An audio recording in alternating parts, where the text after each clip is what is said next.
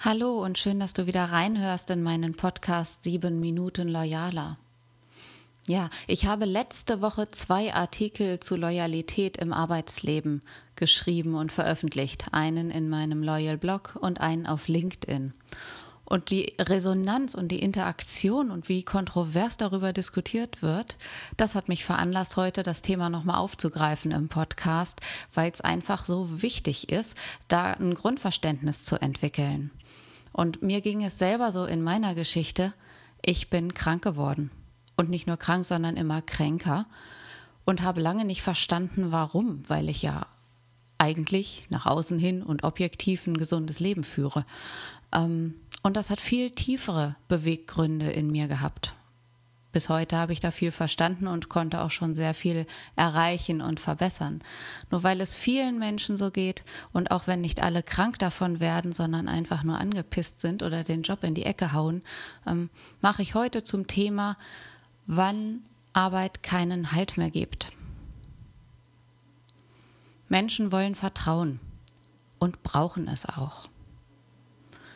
Und grundsätzlich gibt es ja immer einen Vertrauensvorschuss, wenn Menschen zusammenkommen. Das ist zumindest meine Erfahrung. So lange, bis sie von einer Person enttäuscht werden. Und das funktioniert mit dem Vertrauen und der Loyalität zwischen Menschen, genauso auch in Firmen, denn Firmen bestehen ja letztlich auch nur aus Menschen. Und heute mit den Marktbedingungen und so hören wir überall von erhöhter Mitarbeiterfluktuation, von immer verzahnteren, komplexeren Lebensläufen, manchmal sogar Brüchen. Wir sehen Stellenabbau trotz Manager, Millionengehälter und dadurch natürlich auch sinkender Loyalität.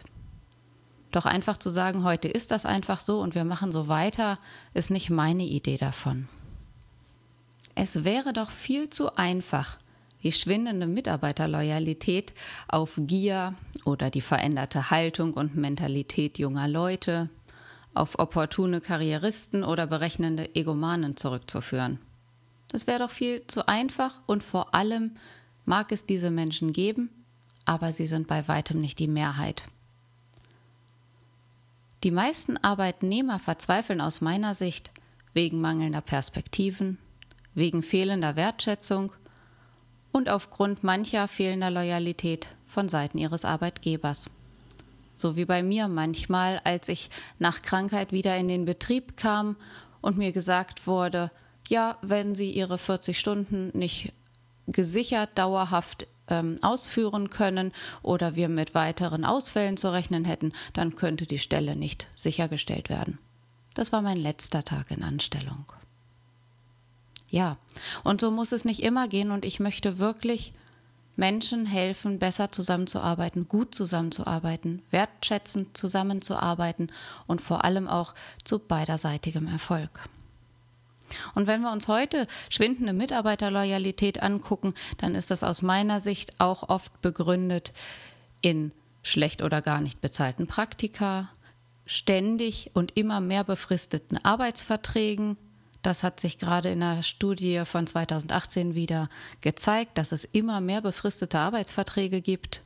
Es gibt Massenentlassungen und kaum Alternativen, die man sieht. Obwohl wir doch eigentlich dafür da sind, gemeinsam stark zu sein, gemeinsam zu wachsen und in die Zukunft zu gehen. Und die Beispiele, die Negativbeispiele, die ich gerade aufgezählt habe, da frage ich mich doch, wie loyal ist das denn?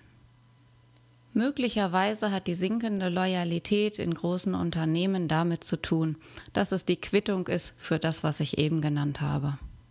Die vergangenen Krisen wurden nicht gerade mit Bravour bewältigt, von vielen Unternehmen und Managern jedenfalls nicht. Doch daraus können wir ja lernen, wir können es ja besser machen. Und wenn ein Mitarbeiter illoyal ist, dann kann man durchaus mal gucken, ob es die Umstände sind, die es ihm schwer machen, loyal zu sein. Wie sieht es denn in deinem Betrieb aus? Welche Umstände könnten es bei deinen Mitarbeitern sein, die zu mangelnder Loyalität führen? Was es auch sein mag, es gibt die gute Nachricht. Loyalität lässt sich zurückgewinnen. Und durch Aufmerksamkeit, Interesse und Wertschätzung kannst du viel zurückgewinnen. Du kannst jeden Tag drehen, jeden Tag etwas ändern. Wenn ich in meiner Geschichte zurückgucke oder auch nach draußen gucke auf andere Arbeitnehmer und die Unternehmensstrukturen, dann sehe ich wirklich viele Vorteile für Arbeitnehmer, regelmäßig den Arbeitgeber zu wechseln. Denn meistens steckt nach jedem Wechsel mehr Gehalt darin, mehr Verantwortung, interessantere Aufgabenbereiche und meistens die besten Karriere- und Entwicklungschancen. Das sind Gründe, warum Menschen wechseln. Doch theoretisch kann das ja auch alles im gleichen Unternehmen passieren. Wenn du als Unternehmer Weiterbildungen forcierst, um Potenziale für deine Leute und für dein Unternehmen langfristig zu fördern, steigerst du so damit auch die Mitarbeiterloyalität. Das strategische Investment heißt Kopfkapital und zahlt sich oft mehr aus als stetig wachsende Ausgaben für Headhunter, Personalbeschaffungsmaßnahmen und so weiter. Schau dir deine Leute an. Wo kannst du sie entwickeln? Und wo wollen sie hin und mit dir gehen?